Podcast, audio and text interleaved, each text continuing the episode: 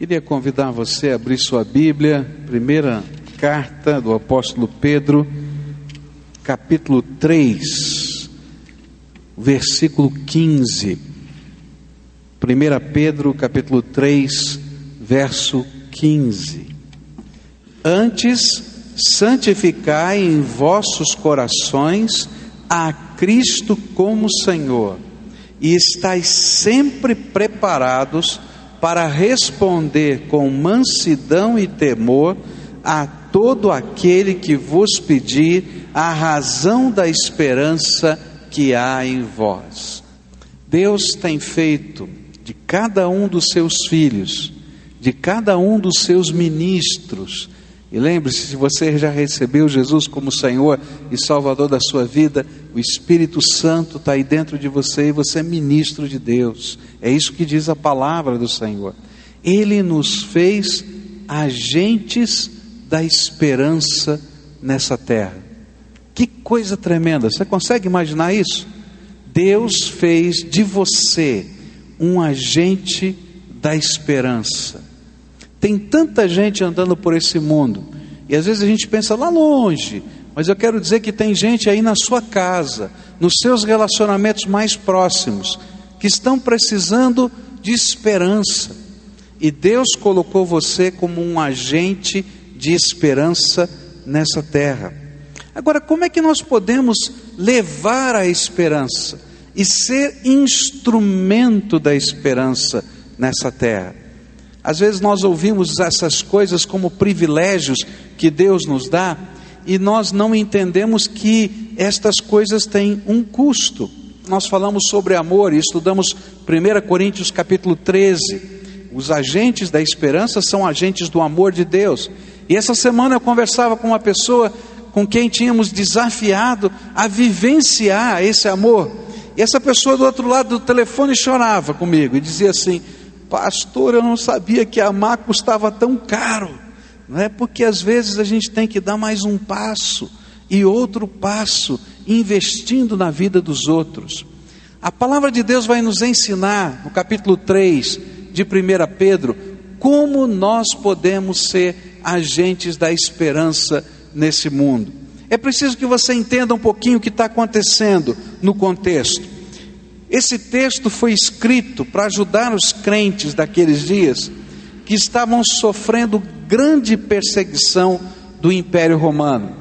O fato deles crerem em Jesus e de cultuarem ao Senhor Jesus com a sua vida fazia com que eles se tornassem fora da lei. E a lei romana e o Império Romano os perseguia. E eles podiam ser presos, eles podiam ser não somente presos, mas podiam ser mortos. E esse era o período em que muitos cristãos estavam sendo jogados lá no Coliseu e sendo mortos pelas feras num espetáculo público. E por isso muitos estavam perdendo a esperança diante da grande luta, da grande tribulação. Muitos deles estavam amedrontados e havia um sentimento de guardar para si a esperança da fé em Cristo Jesus. Você já pensou? Num contexto desse, você evangelizaria? Num contexto desse, você pregaria o Evangelho para alguém? Num contexto desse, você anunciaria a sua esperança em Cristo Jesus para outras pessoas desesperançadas, sabendo que você podia ir para a cadeia por causa disso? Eu quero dizer que isso está acontecendo no mundo hoje, em vários lugares. Há países no norte da África que, se você declarar ou pregar o Evangelho, ainda que seja de um modo pessoal, de uma pessoa para outra, você pode perder a sua liberdade e ser preso. Isso continua acontecendo.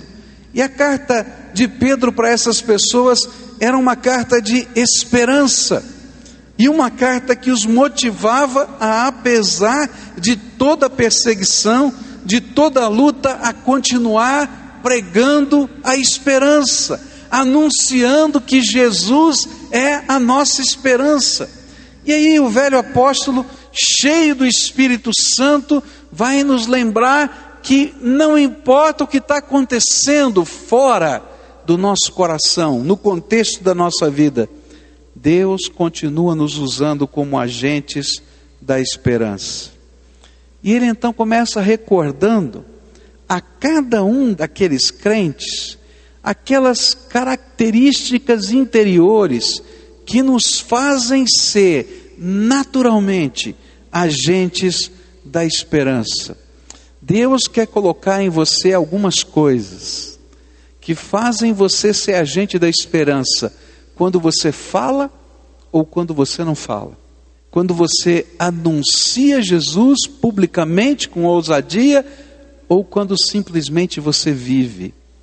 Eu quero falar sobre estas características que Jesus quer colocar na tua vida, que fazem de você, simplesmente por viver, um agente da esperança. Quais são as características que estão colocadas e que Deus quer colocar na nossa vida? Versículo 8 diz assim: Quanto ao mais, tenham todos o mesmo modo de pensar, sejam compassivos, amem-se fraternalmente, sejam misericordiosos e humildes.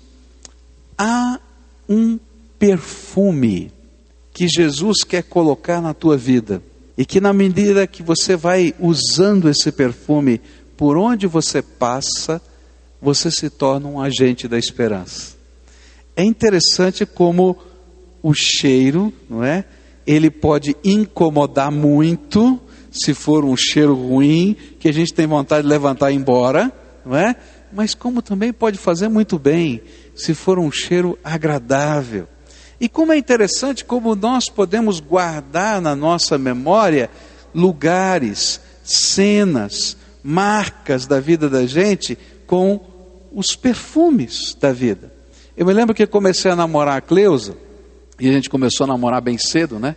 Eu tinha 14 anos, ela também, e ela usava um perfume, mas esse perfume era dela, eu nunca tinha sentido aquele cheiro em mais ninguém, não é? E era tão característico que quando a gente saía juntos, o meu irmãozinho era pequeno, ele dizia assim: Ah, você viu a Cleusa, não viu? Eu disse: Vi, por quê? Ah, o cheiro dela está em você, não é? E a gente podia saber não é? E a gente podia carregar aquilo por causa das marcas que são peculiares. Eu quero dizer para você que Deus quer colocar em você uma marca muito especial e muito peculiar, descrita aqui nos versículos 8, que é um perfume que compartilha a esperança que nós temos em Cristo, naturalmente, só por você viver e andar por esta vida. Ele diz que nós compartilhamos esse perfume quando nós conseguimos viver um mesmo modo de pensar ou um mesmo sentimento. É isso que esse texto quer nos ensinar. Quando nós somos capazes de sentir com as outras pessoas. Você quer ver? Você quer ser um agente da esperança? Você não precisa fazer muito simplesmente seja capaz de sentir junto com as pessoas o que elas estão sentindo, de se solidarizar, de se empatizar com as pessoas. Hoje nós vivemos um tempo tão impessoal, queridos. Você é um número dentro do contexto do nosso governo. Quer saber quem você é? Me dá o seu SIC e o seu RG. Aí eu digo quem você é. Não é verdade? Quantos de nós somos só um número dentro das empresas que nós trabalhamos? Somos só um número dentro dos nossos relacionamentos. Se você mora num prédio de apartamentos, você é só um número. Ah, é o morador do apartamento número tal. Você ninguém sabe nem o seu nome, não é? Sabe que você é o morador do apartamento número tal. E sabe, quando a gente vive num contexto como esse, num mundo como esse, onde as pessoas não são mais pessoas, que diferença faz quando alguém se importa? E quando alguém é capaz de sentir o que a gente está sentindo, de chorar quando a gente está chorando, de dar risada quando a gente está dando risada, e simplesmente dizer: olha, o meu coração está conectado com os teus sentimentos. Nós nos tornamos agentes da esperança quando somos capazes de sentir com as pessoas que amamos, de ser sensíveis, de fazer uma leitura da alma e de perceber o que vai no outro. Muitas vezes, quando a gente está aconselhando, por exemplo, casais, é interessante a gente perceber como as brigas acontecem. Você já percebeu como é que você briga? Ou por que você briga? É interessante porque nós não brigamos por causa de fatos. Ainda que toda desculpa da discussão e da briga sejam os fatos. Você falou isso, você falou aquilo, você fez isso, você deixou de fazer. Nós brigamos e o nosso argumento está focado nos fatos. Mas na verdade, nós brigamos por causa dos sentimentos. O que aquilo que aconteceu promoveu no meu coração, no que mexeu a minha alma. E muitas vezes nós estamos dentro do contexto da família, pai com filho, filho com pai, com mãe, marido e mulher, discutindo, mas na verdade há um código por trás dessa discussão. E nesse código nós estamos dizendo: eu me senti machucado, eu me senti ferido, eu me senti menosprezado, eu me senti usado, eu me senti. Só que a gente não fala. E a gente então está brigando para dizer: será que essa pessoa vai perceber o que está acontecendo? Claro que a comunicação ajudaria muito se a gente aprendesse a falar dos nossos sentimentos. Mas o que a Bíblia está dizendo é justamente o contrário. Você pode se tornar um agente da esperança se você aprender a discernir os sentimentos do outro e se envolver nos sentimentos do outro. Quanta briga poderia deixar de acontecer dentro da sua casa se a gente tivesse disposto a fazer a leitura dos fatos, não nos argumentos de quem está certo e de quem está errado, simplesmente na leitura do coração do outro. Agora, quando a gente encontra alguém que tem graça de Deus, porque isso é uma graça de Deus que a gente tem que pedir a Ele, para fazer essa leitura, essa pessoa faz bem para a gente. Porque às vezes nós que estamos brigando, continuamos brigando por causa dos fatos, imaginando que estamos brigando por causa dos fatos, e quando alguém toca naquilo que é a razão verdadeira, que são os nossos sentimentos, nós nos desarmamos. E aí pode haver esperança. Pode haver esperança. Esperança de melhorar, esperança de construir, esperança de fazer alguma coisa diferente. Esperança que nasce num pedido de perdão, esperança que nasce porque há ah, uma mão solícita em ajudar, em fazer o bem, ou até em deixar aquilo que é a razão da discussão, porque o outro é mais importante do que qualquer outra coisa. Nós nos tornamos agentes da esperança e nos tornamos um perfume dentro do contexto da vida, quando somos capazes de sentir com a pessoa, de nos encher de compaixão, de nos tornarmos amigos fraternos, e quando a humildade nos permite pedir perdão, pedir acerto e consertar a vida. O que Pedro está dizendo é: você quer se tornar um agente da esperança? Então a primeira coisa que você tem que aprender é ser gente boa. Só isso. Gente boa. Entende o que eu estou falando? Gente boa. Aquela pessoa que não representa uma ameaça, é simplesmente gente boa. E aí, por onde a gente passa, o perfume da presença do Senhor Jesus nos envolve. Nós exalamos, na verdade, o perfume de Jesus, sem falar da fé. E nós fazemos com que as pessoas desejem conhecer a razão do porquê nós somos assim e vivemos assim. Que perfume você exala nos seus relacionamentos? Pensa um pouquinho lá na sua família. Como é que está o seu relacionamento nos contextos da sua casa, da sua família? As pessoas mais próximas, as pessoas mais distantes. Que perfume ou que cheiro você exala? E é fácil a gente perceber se o perfume que você, ou o cheiro que você exala é um perfume, pode ter certeza que tem muita gente à sua volta querendo estar perto de você.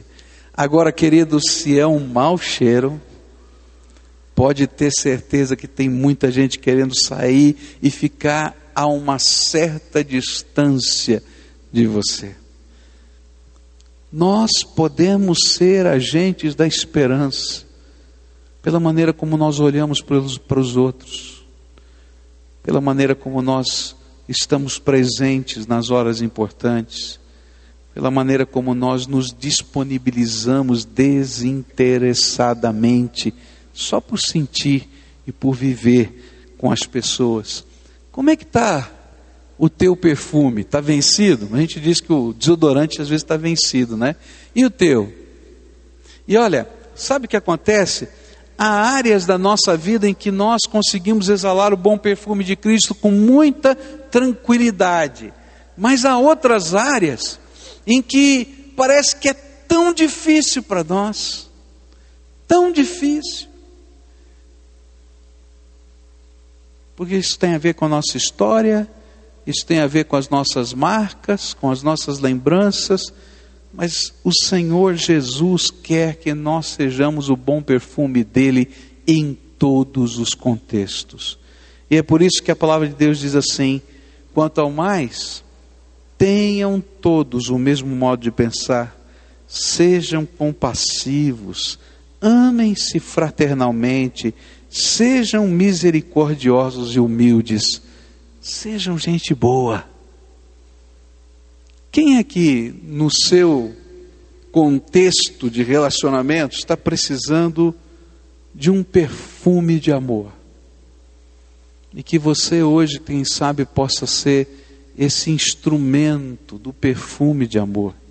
Ah, nessa hora vem um monte de pensamento. Ah, mas fulano, mas fulano é isso, fulano é aquilo, ele já fez isso, já falou aquilo, ele já agiu assim, ele já me magoou, ele já fez isso ou ela fez assim, sei lá.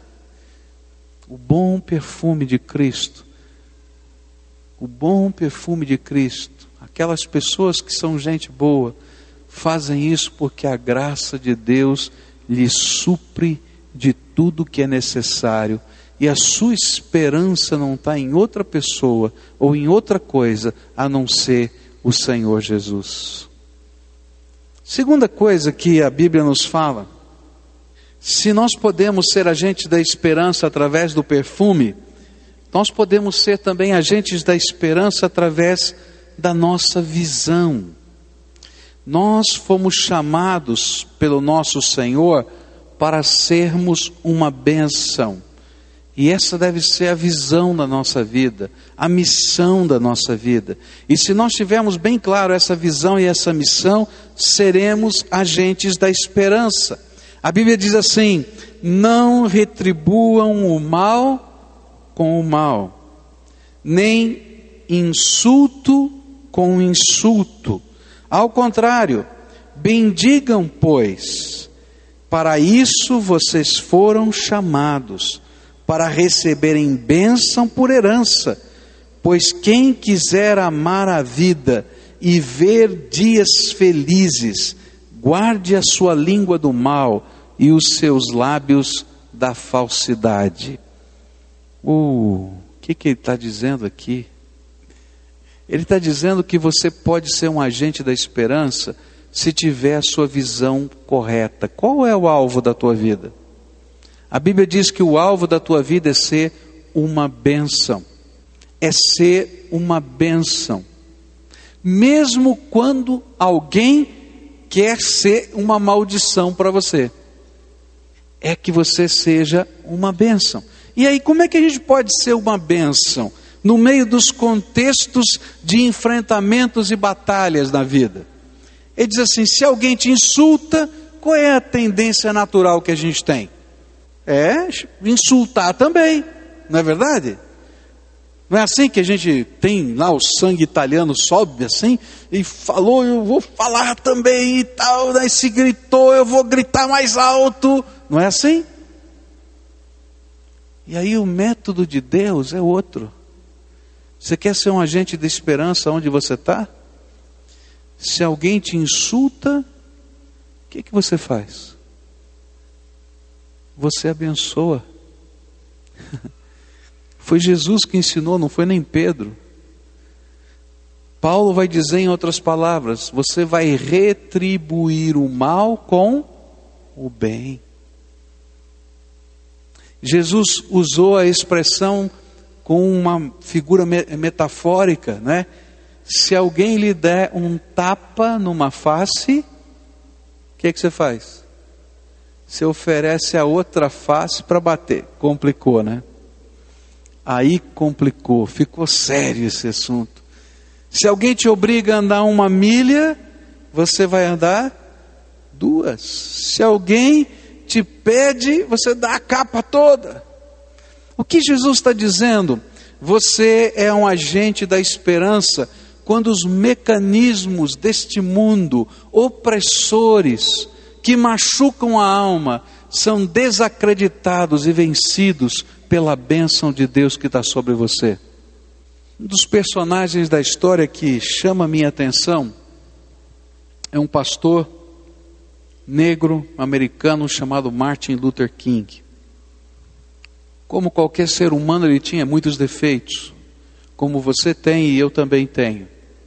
Mas há uma coisa na vida desse homem que me impressiona. Ele cria, ele cria que o método de Jesus podia promover transformação na sociedade americana da década de 60, onde existia um verdadeiro apartheid dentro dos Estados Unidos. Ele cria que sem revolução, sem armas, sem guerra, sem maltratar as pessoas, ainda que os negros fossem perseguidos, maltratados, alguns enforcados em árvores no sul dos Estados Unidos, algumas casas tivessem sido explodidas e ele mesmo tivesse sido assassinado. Ele cria que poderia transformar o mundo em que ele vivia praticando esta verdade. E se hoje nos Estados Unidos há liberdade social e há liberdade política, porque os negros não podiam votar, eles não podiam usar o mesmo ônibus de um branco, eles não podiam entrar no mesmo banheiro de um branco, eles não podiam comer na mesma lanchonete em que o branco comia. E se hoje isso não existe mais, é porque teve um homem que creu que podia ser agente da esperança. E há algumas coisas muito tremendas na vida desse homem. Há muitos defeitos, como qualquer ser humano, mas há algumas coisas tremendas, porque ele acreditava de verdade nisso. E tentou viver isto, e ele se tornou um grande agente de esperança em toda a Norte América, dizendo para as pessoas que é possível mudar, e é possível chegar a algum lugar, e que a nossa atitude faz diferença. Uma das coisas que aconteceu foi que os transportes públicos, que não permitiam que os negros sentassem nos mesmos lugares que os brancos, eles foram abandonados.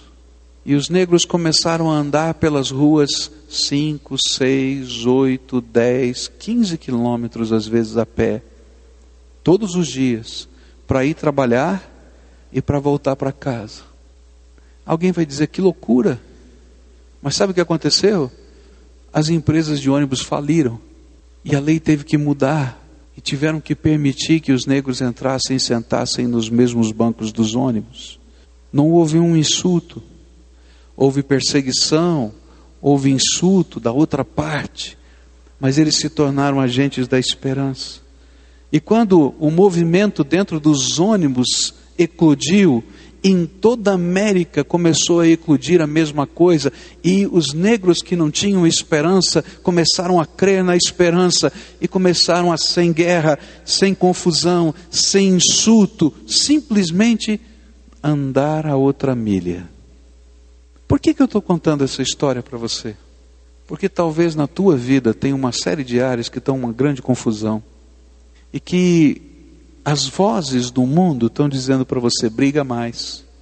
As vozes do mundo estão dizendo para você: grita mais.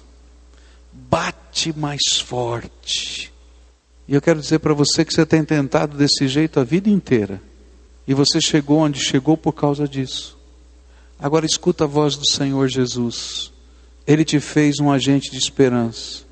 E para você poder ser um agente de esperança, você tem que crer nessa esperança primeiro o Senhor Jesus pode transformar a tua casa, a tua família, os teus relacionamentos, se você for um homem de paz, uma mulher de paz.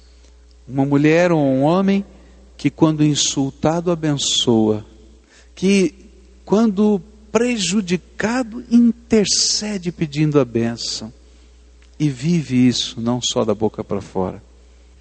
Gente boa cheia da visão de Deus e conhecedora do poder do Espírito Santo, por onde passa, deixa marcas de esperança. Deixa marcas de esperança. Sabe por que é tão caro amar alguém? É porque muitas vezes, para amar alguém, a gente tem que aprender a perdoar. Para amar alguém, a gente tem que aprender a se dar. Para amar alguém, a gente tem que pagar a conta inteira sozinho. Mas na medida em que a gente está fazendo isso, a gente está semeando, a Bíblia diz, brasas vivas sobre a consciência das pessoas. E a gente faz diferença na vida das pessoas. Quem é a pessoa que precisa que você seja o perfume? Quem é a pessoa do teu relacionamento que precisa que você caminhe a quinta milha, quem sabe? não é nem a segunda, é a quinta, a sexta. Eu quero dizer para você, vale a pena ser agente da esperança. Primeiro, porque a esperança veio para nós, e fé, esperança e amor são as nossas dádivas eternas. Ninguém vai poder roubar isso da gente.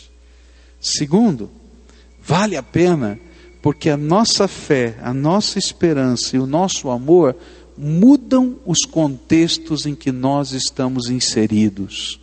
Pode parecer uma loucura, pode ser que todo mundo à sua volta diga que você é maluco, mas espera e veja o que Deus vai fazer. Há um poder quando nós entendemos que somos instrumentos da esperança de Deus.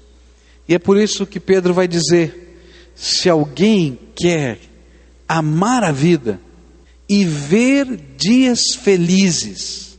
Olha só que coisa tremenda. Você quer amar a vida? E você quer ver dias felizes na sua vida? Então, guarde a sua língua do mal e os seus lábios da falsidade. O crente que perde a visão da sua missão começou a morrer e não sabe. O que é que motiva a sua vida hoje? Querido, se a tua motivação de vida está na grana, se a tua motivação de vida está no sucesso, se a tua motivação de vida está no título, se a tua motivação de vida está, enfim, num projeto, eu quero dizer que você está perdido, você perdeu a visão. A visão que Deus tem para você é que você seja uma bênção nessa terra. E por onde você passar, as marcas de Jesus vão ficar essa é a tua missão e essa tem que ser a nossa visão. Para que, que eu existo? Eu existo para onde passar, deixar um pouquinho da glória de Deus naquele lugar, na vida das pessoas. E quando vivemos assim, a nossa vida faz diferença nessa terra. E queria concluir dizendo que Deus te deu uma missão. E a missão vai aparecer nos versículos 11 e 12. Diz assim: Afaste-se do mal e faça o bem, Busque a paz com perseverança, porque os olhos do Senhor estão sobre os justos e os seus ouvidos estão atentos à sua oração, mas o rosto do Senhor volta-se contra os que praticam o mal. Um agente de Deus, no meio em que vive, ele é agente da paz de Deus, para que a paz do Senhor se revele na terra. E é por isso que ele tem coragem de agir com ousadia, porque ele sabe que os olhos do Senhor estão sobre ele, e esses olhos do Senhor são o seu verdadeiro cuidado e proteção. E enquanto eu cuido de viver a minha vida e fazer e cumprir o projeto que Deus me deu, eu creio que Ele cuida de mim. Sabe por que um crente é capaz de viver assim? Porque ele tem uma fé e uma esperança. E essa fé e essa esperança está escrita desde o Velho Testamento.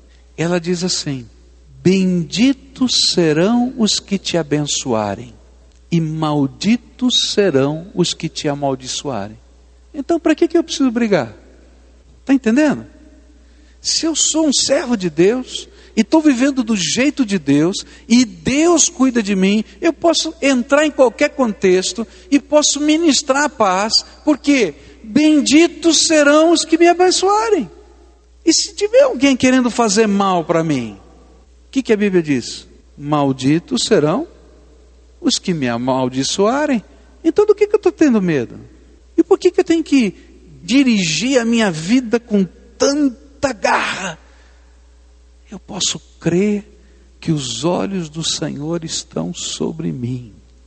E olha, humanamente falando, eu posso perder, posso perder alguma coisa aqui e acolá, mas o Senhor derrama a sua bênção sobre a minha vida. E ninguém vai roubar a bênção que Deus derramou sobre a minha vida. Ninguém porque eu creio na graça do Todo-Poderoso que dirige a minha vida. Você crê? Se crê, então pode ser agente da esperança. Você não vai perder, porque quem cuida de você é o Senhor. E quando eu vou realizar o seu projeto, eu não vou sozinho. O Senhor vai comigo. E quando eu falo no seu nome, o seu Espírito Santo aplica as palavras dele no coração das pessoas. E quando eu deixo a paz que Ele me deu ali, é o seu poder que a aplica. É por isso que o Senhor Jesus disse que sempre que você entrar numa casa, você tem que fazer uma oração. Jesus ensinou isso. Sempre que você entrar numa casa, você vai fazer uma oração. E ele disse assim: a oração que você vai fazer é que a paz do Todo-Poderoso esteja com você porque você é um homem de paz. E aí, Jesus disse assim: se aquele coração for um coração de paz, a paz fica. E se ele não for um coração de paz, ela volta para você e você vai levar para casa. Porque a paz de Deus não se perde, ela vai continuar onde tenha um coração aberto para recebê-la. Que coisa tremenda! Quem é que aplica a paz? É o Senhor. Então nós podemos ser agentes da esperança, agentes da paz.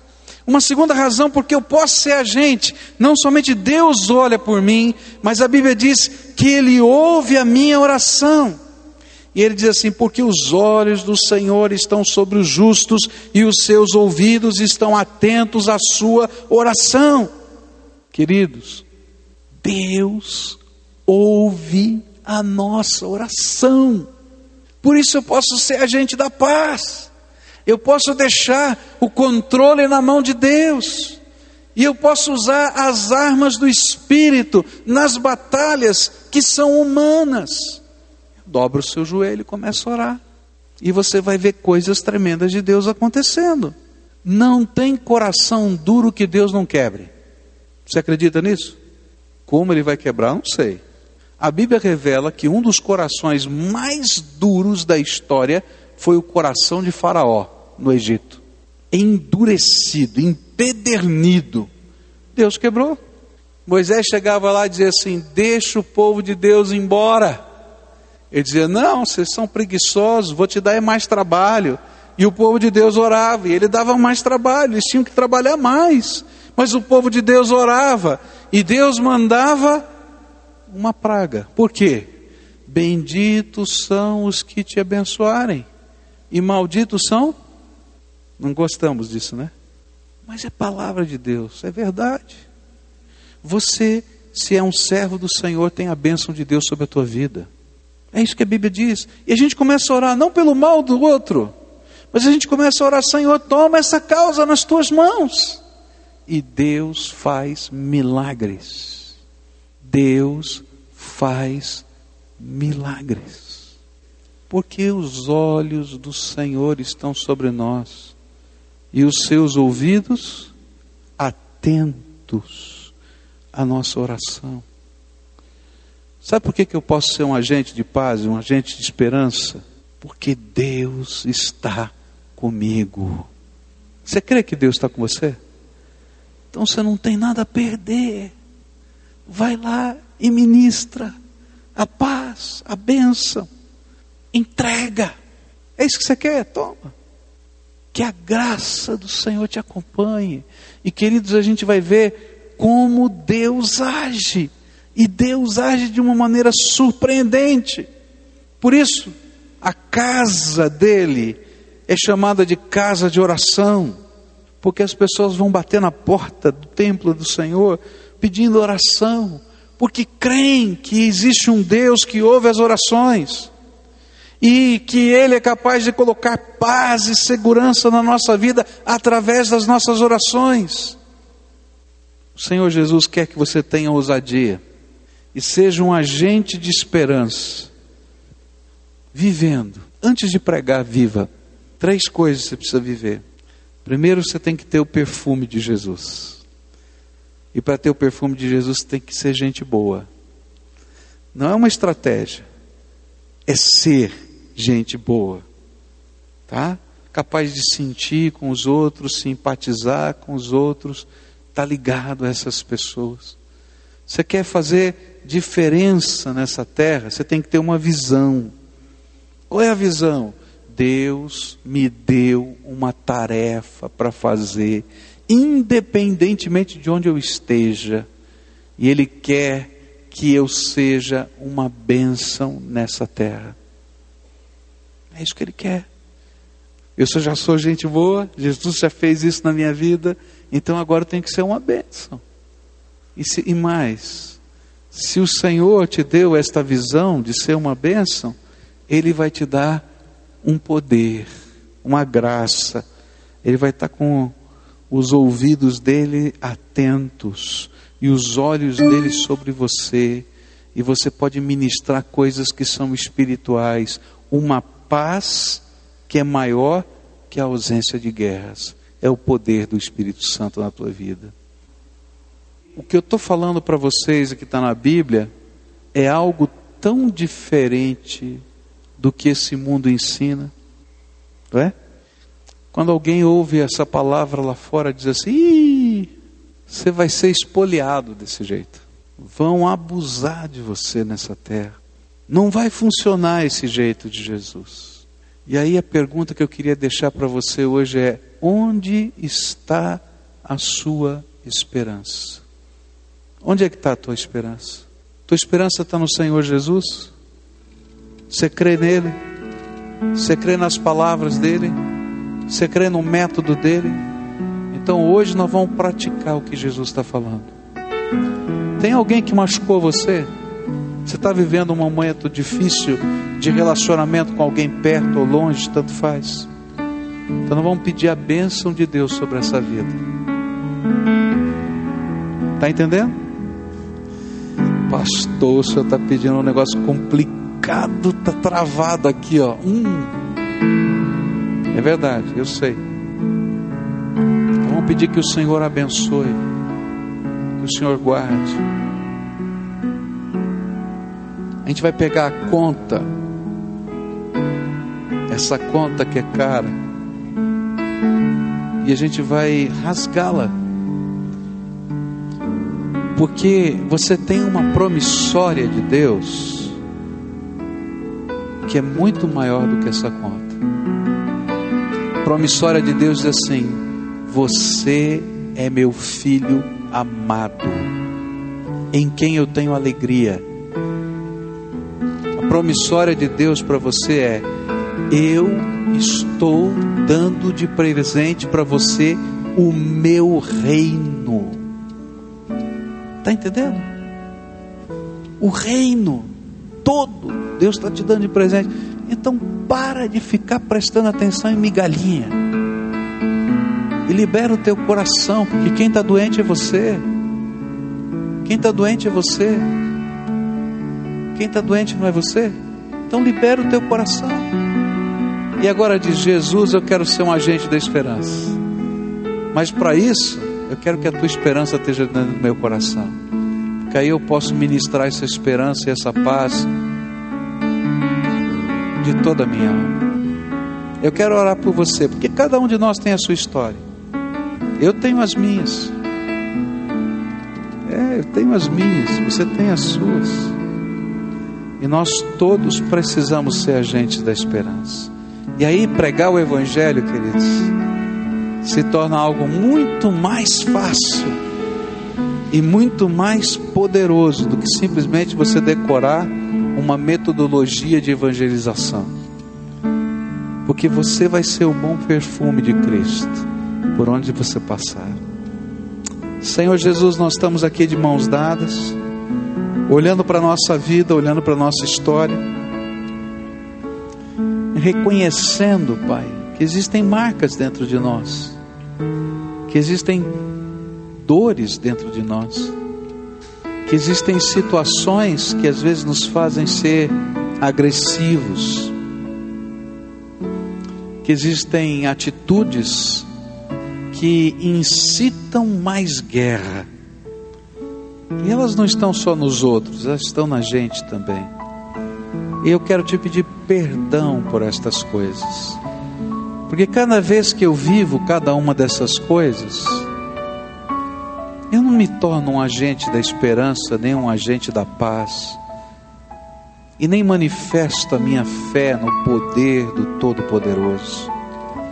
Por isso eu quero começar pedindo perdão ao Senhor. Quero também te dizer, Senhor, que às vezes eu tenho medo. Eu tenho medo, Senhor, porque tanta gente está falando tanta coisa, e eu estou morrendo de medo. Às vezes, Senhor, eu me sinto injustiçado. Me dói tanto, Senhor, a injustiça. E às vezes não são nem os valores, nem as coisas, nem os fatos, somente esse sentimento duro, pesado de injustiça. Mas a tua palavra me diz, Senhor, que o Senhor já carregou na cruz todas as minhas dores que o Senhor já carregou na cruz todas as enfermidades, que o Senhor já carregou na cruz toda a maldição. E é por isso, Pai, que eu quero me sentir livre para colocar aos pés da cruz tudo isso que está me fazendo tão mal e te pedir, Senhor, me unja com teu Espírito Santo hoje para ser agente da esperança nessa terra. Me unja, Senhor, com teu Espírito Santo para ser agente da paz para ministrar o teu amor, para pregar o teu evangelho, para consolar vidas, e que as pessoas possam ver o Senhor Jesus olhando nos meus olhos, porque dentro da minha alma o Senhor está, e os meus olhos serão as janelas da minha alma, anunciando que Jesus está lá dentro. Senhor, que as pessoas fiquem tão impactadas que elas tenham que perguntar: por quê? Qual é a razão? Eu vou dizer: Jesus é minha única esperança e Ele me basta. Senhor Jesus, tira aquela seta envenenada que está nos fazendo adoecer de dentro para fora, que corrói os ossos da gente. E Senhor, cicatriza isso com o teu poder. E coloca em nós, Senhor, no lugar desse veneno, coloca, Senhor, em nós o teu amor, a tua misericórdia, a tua mansidão, a tua força, a tua alegria, o fruto do teu espírito em nós. Ah, Jesus, ajuda-nos a ser assim. E quando nós estivermos orando, Pai, ouve a nossa oração. E quando estivermos vivendo assim, dessa maneira despojada, que os teus olhos estejam sobre nós. É isso que nos basta. Fica com teu povo. É aquilo que nós oramos em nome de Jesus. Amém.